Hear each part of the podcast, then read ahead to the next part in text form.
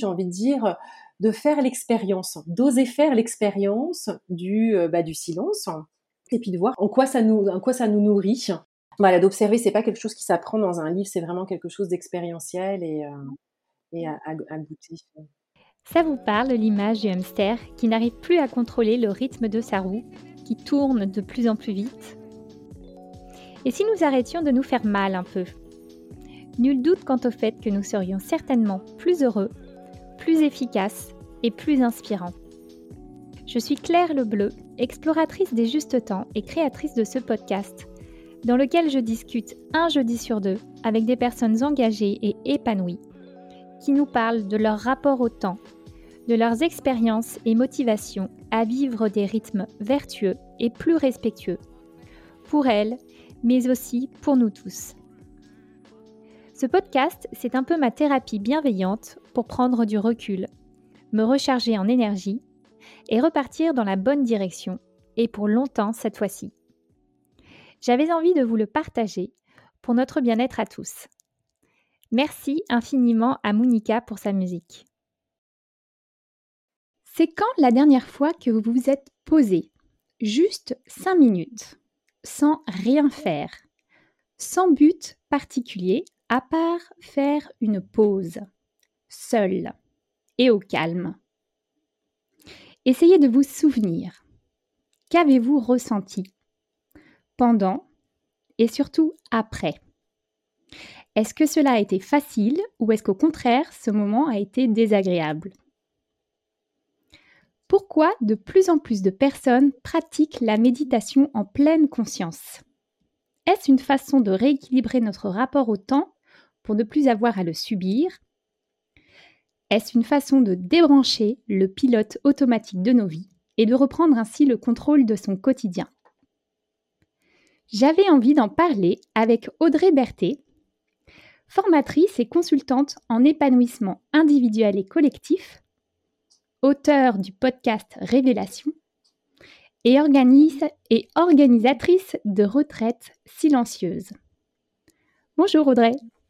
Bonjour Claire. Comment est-ce que la pleine conscience est rentrée dans ta vie et qu'est-ce que ça t'a apporté? Je suis quelqu'un qui était, j'ai envie de le dire au passé, euh, qui était beaucoup, beaucoup dans le mental quand je pratique euh, la méditation de pleine conscience, il y a différentes façons de la pratiquer. Il y a les pratiques, ce qu'on appelle formelles, à savoir, euh, mmh bah voilà, je me pose euh, sur mon coussin de méditation, ça peut être sur une chaise, sur un fauteuil, et puis je, je m'entraîne notamment en, s'appuyant sur la respiration ou sur le corps, à être pleinement là, donc à ramener son esprit dans l'instant. Euh, ça, c'est une pratique formelle. Et puis, il y a les pratiques informelles. C'est aussi cultiver cet état de pleine présence, finalement, à chaque instant, à chaque moment de son quotidien. Et euh, ce que je constate, c'est quand on est euh, là-dedans, quand on est pleinement présent, on a l'impression que le temps s'allonge. en tout cas, de, pouvoir, oui, qu'une heure, et, c'est long, c'est long, mais c'est long, mais c'est plaisant. C'est pas long et ennuyeux, c'est long et plaisant parce qu'en même temps, on goûte à tout ce qui est là. Comment on fait quand on a un emploi du temps, on va dire, j'appelle ça un emploi du temps à la Tetris, que l'on a effectivement euh, pas cinq minutes euh, dans, la journée euh, pour faire ce qui nous semble absolument nécessaire. Comment concrètement on peut s'y mettre à la méditation en pleine conscience Est-ce que tu as des choses à partager là-dessus? Il faut déjà qu'il y ait l'envie. parce que sans l'envie, effectivement, on ne trouvera pas le temps d'intégrer ça dans son, dans son emploi du temps chargé.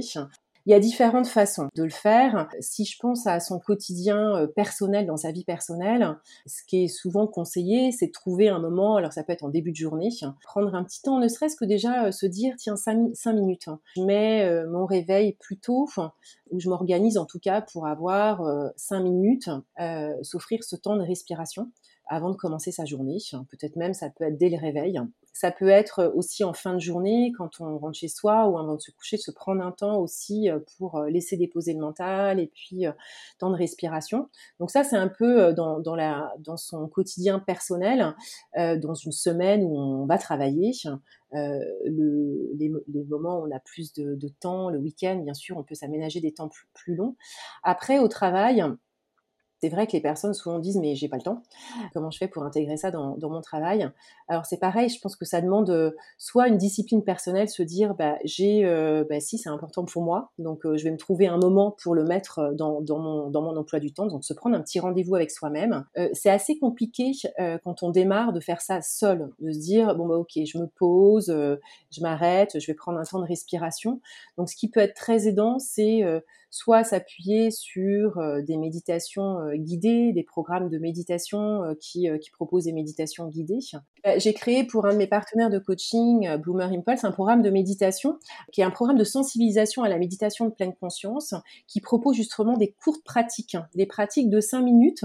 Et l'idée, en fait, dans le programme, c'est un programme sur 8 semaines, c'est une invitation à poser 5 minutes trois fois par jour dans son emploi du temps. Donc je guide chaque semaine une méditation différente parce qu'on va explorer différents aspects. Poser trois fois par jour ce petit temps euh, de méditation. Là, du coup, la personne peut vraiment s'appuyer sur, euh, sur une pratique guidée.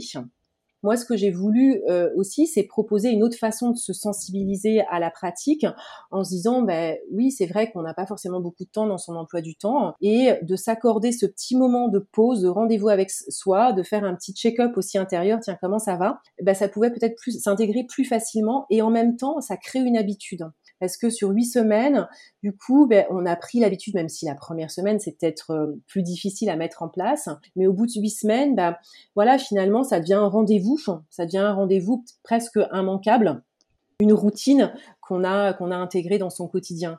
Et c'est la répétition aussi qui est, qui est efficace. Ce qu'on dit souvent, c'est que finalement, euh, c'est beaucoup plus efficace de prendre plusieurs petites pauses de méditation plutôt que de se dire bon bah là j'ai trois heures devant moi, allez je me prends trois heures de méditation. Ça va faire du bien, mais c'est vraiment la régularité aussi. Est-ce que tu veux compléter par rapport à ces pratiques quotidiennes? Après, en termes de pratiques informelles au travail, ça peut être dans une réunion dans une réunion de travail où euh, finalement on peut être présent physiquement à la réunion mais complètement ailleurs parce que euh, on pense au dossier qu'on a à traiter après, on pense à ce qu'on était en train de faire juste avant, quelque chose qui nous inquiète mais qui a rien à voir avec la réunion. Et une bonne pratique aussi, ça peut être se dire bah tiens pendant cette réunion ou pendant au moins un quart d'heure, je vais être pleinement attentif à tout ce qui est dit. Et à chaque fois que je sens que mon esprit me ramène vers un autre sujet, non, je ramène mon attention à ce qu'est en train de dire telle personne, ce qu'est en train de dire telle autre personne. Et c'est une façon de pratiquer aussi, euh, d'être pleinement présent à, ce, à ce, qui se, ce qui se passe. Et les personnes que tu accompagnes, elles te disent quoi justement au bout de quelques semaines? C'est quoi leur retour Des personnes qui n'avaient jamais fait ça avant? Alors déjà, souvent la première réaction, c'est un peu euh, effaré de voir à quel point l'esprit ne s'arrête jamais. Et puis, euh, tout d'un coup, on devient conscient de ce qu'on est en train de se raconter. Donc aussi, parfois, un peu un choc de euh, ce qu'on se raconte, parce que ce qu'on se raconte, les histoires qu'on se raconte, déjà, on a tendance à les répéter un peu en boucle. Et puis, euh, c'est pas toujours très aidant, finalement, ce qu'on se raconte. On est euh, souvent très sévère vis-à-vis de soi-même. On peut être aussi sévère vis-à-vis des autres, mais aussi très sévère en premier lieu vis-à-vis de soi-même. Donc, c'est un peu la prise de conscience de waouh, ok, bon, il y a, c'est agité là-haut. Je suis pas mon meilleur, je suis pas toujours mon meilleur ami.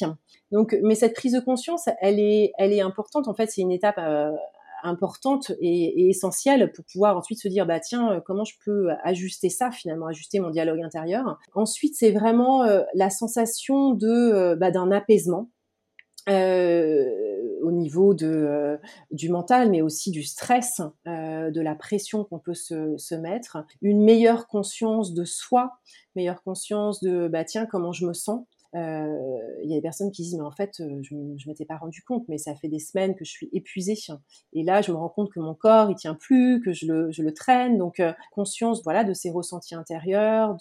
Meilleure concentration meilleure attention, euh, que ce soit en réunion, meilleure attention dans son travail à soi, plus en capacité de voilà rester attentif sur une tâche peut-être plus, longuement. Et puis dans les relations, dans la relation à soi, il y a une meilleure bienveillance vis-à-vis de soi-même, et c'est aussi dans la relation aux autres, les relations finalement qui sont euh, bah, plus faciles, plus, fluides, parce que on peut prendre du recul. On est, dans, la, dans la réaction, en fait, très souvent. Euh, bah là, on peut plutôt agir, prendre le temps de réfléchir et, euh, et agir peut-être plus justement. Comme je disais, j'étais quelqu'un qui était très très très dans le mental et je pense euh, très active. Alors je le suis toujours, mais je pense différemment. Et euh, quand j'ai commencé à vraiment intégrer cette pratique dans mon quotidien, il y avait, oui, c'est vrai que les personnes me disaient avoir l'impression d'avoir un sentiment de, sentir bien en ma présence, parce qu'il y a quelque chose de, plus apaisé aussi, de plus posé. Donc je pense que c'est aussi, ça permet aux personnes de son entourage d'être, d'être plus, oui, d'être plus posé peut-être, de ralentir aussi, parce qu'on a tendance à synchroniser aussi avec l'énergie et le rythme de l'autre. Si nous parlions de silence, je te pose la question parce que encore dernièrement, là, j'expérimente en ce moment on va dire, des séjours au vert avec des personnes qui ont besoin de se poser un peu, qui, pour beaucoup, me disent euh, au démarrage, euh, lorsqu'on fait connaissance, je n'arrive pas à être tout seul euh, avec moi-même et les moments de silence, c'est trop dur pour moi. Oui, le silence peut faire peur parce qu'on a l'impression que c'est le vide que c'est le néant. Peut-être que ça renvoie à la mort aussi le silence, alors que finalement euh, euh, le silence il est fait de plein de choses. Il y a plein de choses dans, le silence aussi. Il peut y avoir une peur de d'être à l'écoute de soi, peur de euh, qu'est-ce qu'on va découvrir finalement. Pour moi, c'est c'est un ingrédient qui va euh, favoriser justement la, pleine présence, la pleine, euh, la pleine conscience, qui va nous aider à être pleinement, euh, pleinement présent, et puis qui va aussi nous permettre d'être plus serein, d'être, plus apaisé. Notre cerveau, en fait, il est constamment en veille, et donc il y a une sorte de fatigue mentale aussi qui se crée avec tous les bruits amener du silence dans sa vie, ça permet aussi au cerveau de s'apaiser. Donc les retraites en silence, j'ai commencé euh, à les intégrer aussi dans finalement dans mes activités, d'en faire une de mes activités à travers un concept de retraite en silence, de retraite en silence laïque, qui permettent aux participants ben, de faire l'expérience du silence. C'est un, un, parcours de trois jours accompagné parce que euh, ces retraites, je les, je les co-anime avec euh, avec Jérôme Frugère, avec qui on a développé ce concept. Et c'est vrai que très souvent les personnes, les participants ont à la fois envie et puis il y a un peu une crainte de comment ça se passe? Parce que c'est pas dans nos habitudes. Donc on accompagne aussi ce parcours avec euh, pendant la, retraite des temps inspirants qui amènent vraiment les individus à cheminer dans leur parce qu'il y a un vrai chemin personnel individuel en fait qui se fait pendant ces trois jours où on est en, contact avec euh, avec pleinement avec soi et puis aussi, euh, on propose des séances de coaching en amont de l'expérience pour préparer euh, euh, la personne. Finalement, qu'est-ce qu'elle vient chercher dans cette expérience Qu'est-ce qu'elle a envie de, vivre Peut-être qu'elle vient avec un objectif particulier. Et puis une séance aussi à la fin de, à la fin de l'expérience. Et ce qu'on se rend compte, c'est que c'est dans un espace totalement naturel, donc on est au contact de la nature et des sons de la nature qui participent aussi, qui font du bien. Et donc, il n'y a pas de distraction. Euh, à part les temps inspirants qu'on propose et puis à part les repas. Mais sinon, chacun est invité à faire l'expérience de euh, bah, du temps qui passe, faire l'expérience du temps avec soi. Et en fait, c'est assez incroyable de voir sur trois jours ce qui peut émerger. Là, dans les retours que les personnes nous font, c'est euh, bah, déjà qu'est-ce que c'est bon le silence, qu'est-ce que ça fait du bien? Et finalement, c'est confortable. Et finalement, je suis très confortable avec le silence. Et souvent, c'est c'est un a priori en fait qu'on se fait, on dire oh, le silence est effrayant et, euh, et puis quand euh, toutes les personnes en fait qui, font l'expérience de la retraite nous disent bah, on aurait bien aimé que ça dure plus longtemps, ça permet aussi bah, d'être pleinement à l'écoute de soi, finalement pleinement à l'écoute de, de là du mental parce qu'il y a que ça à écouter, pleinement à l'écoute de, son corps et de ses émotions comme je disais tout à l'heure et puis aussi euh, de son intuition. Finalement, il y a des idées qui peuvent émerger aussi qui n'avaient peut-être pas la place d'émerger dans nos vies trépidantes et là du coup qui peuvent se, manifester. C'est une autre façon de se, de se relier à soi, de se relier aux autres, parce que même s'il n'y a pas de contact aussi avec les autres, ce que nous disent les personnes, disent mais c'est incroyable parce qu'on on a vécu une expérience collective finalement, euh, l'impression de connaître aussi euh, les autres participants, ne serait-ce que euh, bah, en les, les, ayant côtoyés quelques jours, en les ayant peut-être observés aussi, euh, il y a des liens invisibles euh, qui se créent aussi. Euh, donc pour moi aujourd'hui, ça fait vraiment partie de mon, de mon hygiène quotidienne aussi, et c'est quelque chose que euh, je propose aussi en entreprise. Euh, dans mes accompagnements en entreprise, euh, je, sensibilise à la méditation de pleine conscience et j'intègre ça dans certaines de mes interventions. Mais aussi parfois, enfin très souvent, j'intègre des moments de silence. J'intègre des moments de silence dans mes interventions, que ce soit bah, soit au démarrage pour vraiment inviter chacun à, se poser puis faire cette expérience-là. Euh, quand on a eu des, euh, des moments où le mental a été très agité parce qu'il y a eu beaucoup de réflexions, bah, d'inviter à un temps de euh, silence de quelques minutes, voilà, juste pour, pour laisser tout déposer. Il y a souvent une petite réticence de mais qu'est-ce que c'est Pourquoi pourquoi on s'arrête là tout d'un coup? Parce qu'on n'a pas l'habitude de ça et en même temps de ah ça fait du bien. Ah ça fait du bien et j'ai l'impression d'avoir retrouvé mes idées et on sait que le cerveau, en fait, ces pauses-là, elles lui sont extrêmement bénéfiques, même si on a l'impression que peut-être d'être euh, très productif quand on ne s'arrête pas, qu'on fait plein, plein, plein de choses. En fait, c'est l'inverse. Au bout d'un moment, le cerveau, il sature et il peut plus. Donc, lui amener ces, courtes pauses, ça lui permet de se, régénérer, de se vidanger, et puis euh, bah, d'être plus, plus disponible pour pouvoir reprendre euh, la suite des choses aussi notre cerveau, en fait, il est très très très consommateur d'énergie. Dans notre cerveau, il y a différentes euh, parties. Euh, il y a euh, notre notre cerveau reptilien et notre cerveau limbique qui lui marche plutôt de, façon, de manière automatique. Et puis euh, il y a euh, le néocortex qui lui est l'espace où il y a la réflexion, euh, qui nous permet de, où il y a aussi l'espace sur l'attention, le lien à l'autre. Toute, toute cette toute cette partie du cerveau en fait, elle est très très très consommatrice d'énergie. Et qui dit consommatrice d'énergie dit aussi très productrice de déchets. Donc en fait, le cerveau produit beaucoup, beaucoup de déchets et euh, le silence lui permet de, nettoyer, en fait, d'évacuer tout un tas de toxines. Donc on parle de, euh, euh, c'est une métaphore qui est utilisée, de douche cérébrale. J'imagine qu'il y a un avant-après pour, pour les personnes qui viennent faire ces retraites silencieuses. Il y a une participante qui nous écrivait, euh, euh, qui est venue il y a trois ans, et qui disait mais je peux pas venir cet été, mais j'ai très envie de revenir et euh, en tout cas je continue à goûter aux bienfaits de cette expérience. C'est comme s'il y avait des, il y a des graines qui ont été semées et puis qui continuent à pousser. oui, les participants font des expériences très fortes qui restent ancrées. Donc c'est un peu comme des mémoires de bah oui ça ça m'a fait vraiment du bien en fait de couper mon téléphone pendant trois jours, de ne rien devoir à personne voilà, en plus on est aux petits soins pendant, trois jours, de juste prendre soin de moi. Donc euh, l'avant et l'après, c'est euh, sur en tout cas s'autoriser, euh, s'autoriser et se permettre de prendre des temps pour soi, dans sa vie, s'organiser euh, pour pouvoir le faire, euh, de s'offrir des temps de, déconnexion, de déconnexion, donc déconnexion du portable, de connexion de toute activité et juste se poser. Et puis en général, les personnes repartent avec des prises de décision aussi sur finalement par rapport à des projets qu'elles pouvaient avoir, qui ont bah, eu le temps de cheminer pendant cette cette expérience. donc des projets qui peuvent se concrétiser. Euh, et puis, euh, oui, des changements en tout cas dans sa, façon de fonctionner au quotidien qui s'inscrivent. Voilà, là, ça me fait penser à un bouquin que j'ai pas encore lu, mais ça faisait plusieurs fois que j'en entendais euh, parler, de Cornfield. Ça s'appelle Après l'extase, la lessive. Et en gros, ce qu'il disait, c'était que finalement, c'est qu'il fallait entretenir. Alors comment est-ce qu'on entretient euh, le silence après euh, après une retraite euh, silencieuse quand je sais pas le silence par exemple au bureau, quand on rentre à la maison, qu'on a des enfants qui crient dans tous les sens. voilà, on comprend bien le bénéfice pendant, ça nous aide à, prendre des, décisions par exemple importantes et on peut repartir avec quelques outils, mais est-ce que tu aurais des, choses à nous partager pour que justement après on intègre ce silence un peu plus dans notre quotidien?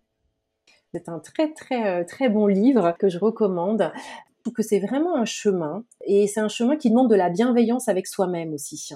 C'est se dire euh, euh, oui, peut-être que j'ai envie de ça, mais oui, dans mon quotidien, c'est pas si facile que ça. Mais déjà d'avoir l'intention, se dire, bah, j'ai l'intention d'en faire peut-être une pratique plus régulière. Et puis, ça demande quand même de la volonté et de la discipline.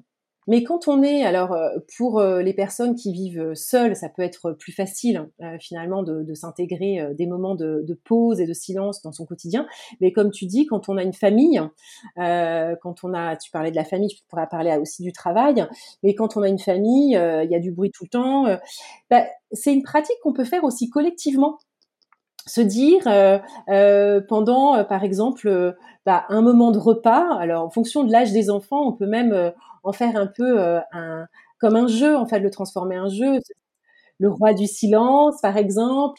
Le petit sablier, j'ai un petit sablier, euh, un, petit sablier, on dit bon allez pendant cinq minutes on regarde le sablier et puis on va juste être euh, voilà présent à euh, tiens qu'est-ce qui est là autour de soi en termes de bruit, qu'est-ce qui est là autour de soi en, soi en termes de bruit, en termes de sensations. Et on regarde le petit sablier et puis bah on goûte au silence pendant pendant cinq minutes. Donc en faire on peut essayer d'en faire une pratique collective au moment du repas ou, euh, ou à différents moments aussi. Euh, euh, ça peut être voilà quand on rentre du travail, on s'offre un petit moment ensemble. si on essayait d'être ensemble, de se connecter ensemble, de se connecter, connecter nos cœurs aussi dans le silence. c'est vrai qu'en fonction de l'âge des enfants, si c'est des si c'est des plus plus jeunes, c'est intéressant qu'il y ait un aspect ludique aussi qui soit qui soit intégré les moments du repas, c'est idéal. Puis voilà, sinon ça peut être euh, quand on quand on se retrouve tous le soir ou avant de se coucher. Mais aussi, on peut très bien dire euh, dire à sa famille, bah voilà ce dont j'ai fait l'expérience. Euh, voilà ce que ça m'apporte. Aussi partager sur faire de la pédagogie aussi en quelque sorte sur bah, le silence. Ça fait ça fait super du bien ou de se poser, de s'arrêter, de sentir sa respiration. Donc de partager aussi son expérience avec sa famille, dire bah bon bah moi à partir de demain j'ai envie de m'intégrer ces, ces moments-là. Donc euh, je vous demande euh, bah voilà je ferai ça à tel moment et je vous demande pendant ce temps-là euh, soit pas être dérangé ça prendra cinq minutes soit bah vous venez avec moi et on partage ce moment ensemble. Et puis peut-être aussi de dire quels sont les bénéfices pour soi, mais aussi d'amener euh, ses enfants ou sa famille à dire bah tiens, tu pourras observer aussi, tiens, en quoi maman elle est différente peut-être après? Quand elle revient de sa pause, est-ce que tu observes quelque chose de différent? Parce que euh, finalement, ce que disent les parents, c'est que euh, bah, c'est plus plaisant parce que on est aussi finalement plus présent à ses enfants et puis les enfants aussi en retour nous le rendent bien parce qu'ils sentent qu'il y a une attention qui leur est portée qui est différente aussi.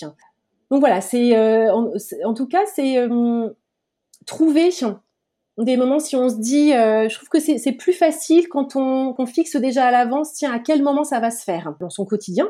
Et puis, bah, au travail, c'est soit avec soi-même, effectivement, se dire bon bah moi il y a des moments pendant la pause déj, je ferme le bureau, je préviens mes collègues à la rigueur et je me pose quelques, instants. Soit c'est en réunion aussi aussi on peut proposer, force de proposition et dire ah bah tiens j'aurais envie qu'on expérimente quelque chose en équipe, hein. euh, qu'on se prenne un temps euh, de silence euh, au démarrage, qu'on se prenne un temps de silence après, et puis voir ce que ça fait. Donc on peut proposer ça. Et puis il y a aujourd'hui euh, en entreprise aussi des espaces hein, finalement qui sont créés, de plus en plus d'espaces euh, qui sont euh, qui sont créés et ça peut être des lieux où on peut aller on peut aller se poser.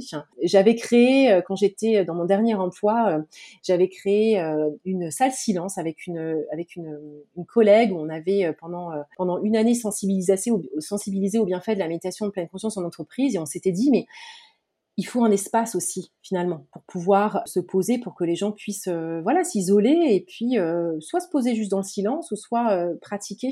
Et on avait créé un espace silence euh, et on avait vraiment embarqué euh, l'équipe manager, enfin les managers, euh, en leur en leur mettant en avant justement les bienfaits, en quoi ça allait pas être une perte de temps, mais au contraire ça avait ça allait, ça allait permettre aux collaborateurs de se ressourcer et d'être plus présents ensuite, plus engagés, puis voilà mieux de toute façon. Et puis on disait ben, finalement il y a bien des personnes qui vont faire une pause cigarette, pourquoi on pourrait pas se faire une pause respiration, respiration en silence? Voilà, on peut aussi se dire bah, pourquoi pas trouver un espace. Nous c'était une salle qui servait à rien on l'a transformé, euh, il n'y a pas forcément besoin d'un grand budget et de se dire bah ça sera un espace qui sera réservé. Pas de conversation, pas de téléphone et euh, chacun se pose. On avait mis des poufs, c'était très confortable. Il peut aussi être euh, utile d'avoir un espace pour quand c'est possible. Et elle avait été utilisée cette salle? Oui, très très et même en fait euh, ce qui est assez amusant c'est que euh, au moment du ce qu'on a su ce que j'ai su après parce que après j'ai quitté euh, quitté cette cette entreprise mais on a su après ce que j'ai su après c'est que dans les processus de recrutement quand il y avait voilà des personnes venaient pour un postuler dans un processus de recrutement ça faisait partie des choses qui étaient valorisées. Bah, dans notre entreprise on est aussi en espace où on peut se ressourcer un espace silence parce que voilà on, on invite vraiment nos collaborateurs à prendre des pauses, se déconnecter de tout. Donc oui, c'était bah, il y avait eu des retours très positifs parce qu'on avait mené aussi une enquête pour voir quels étaient les bienfaits. Et puis moi, j'ai quelques collègues aussi qui m'ont contacté quelques temps après, en me disant merci Audrey pour pour ce lieu. J'y vais très souvent. Je vais faire ma petite sieste. Alors parfois voilà, c'est micro sieste, mais oui, il, y a, y a, il peut y avoir cette crainte, je crois que tu l'évoquais un petit peu tout à l'heure, de ouais, mais enfin, c'est une perte de temps. On n'est pas là pour se reposer, on est là pour travailler. Et c'est le repos, en fait, qui permet aussi de mieux travailler et d'être euh, plus engagé aussi, euh, plus motivé euh, dans ce qu'on fait. Tu prêches une convaincue.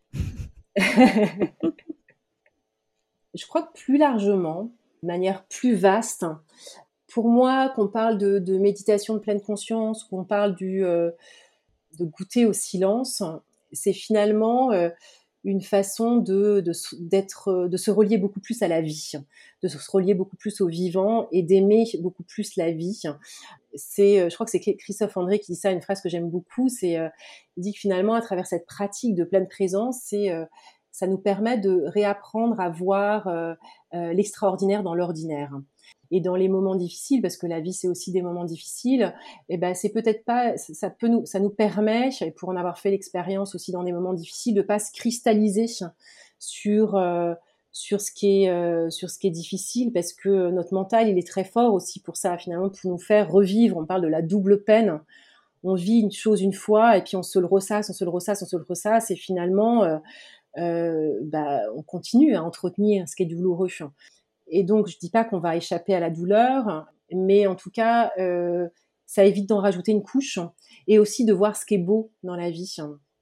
Et moi, c'est quelque chose qui m'a beaucoup aidé à une période de ma vie où euh, euh, je cite souvent cet exemple-là dans, les retraites en silence où ma maman était gravement malade et pendant trois ans, c'était voilà une multitude de complications et avec voilà beaucoup de peur, peur de ce qui allait lui arriver.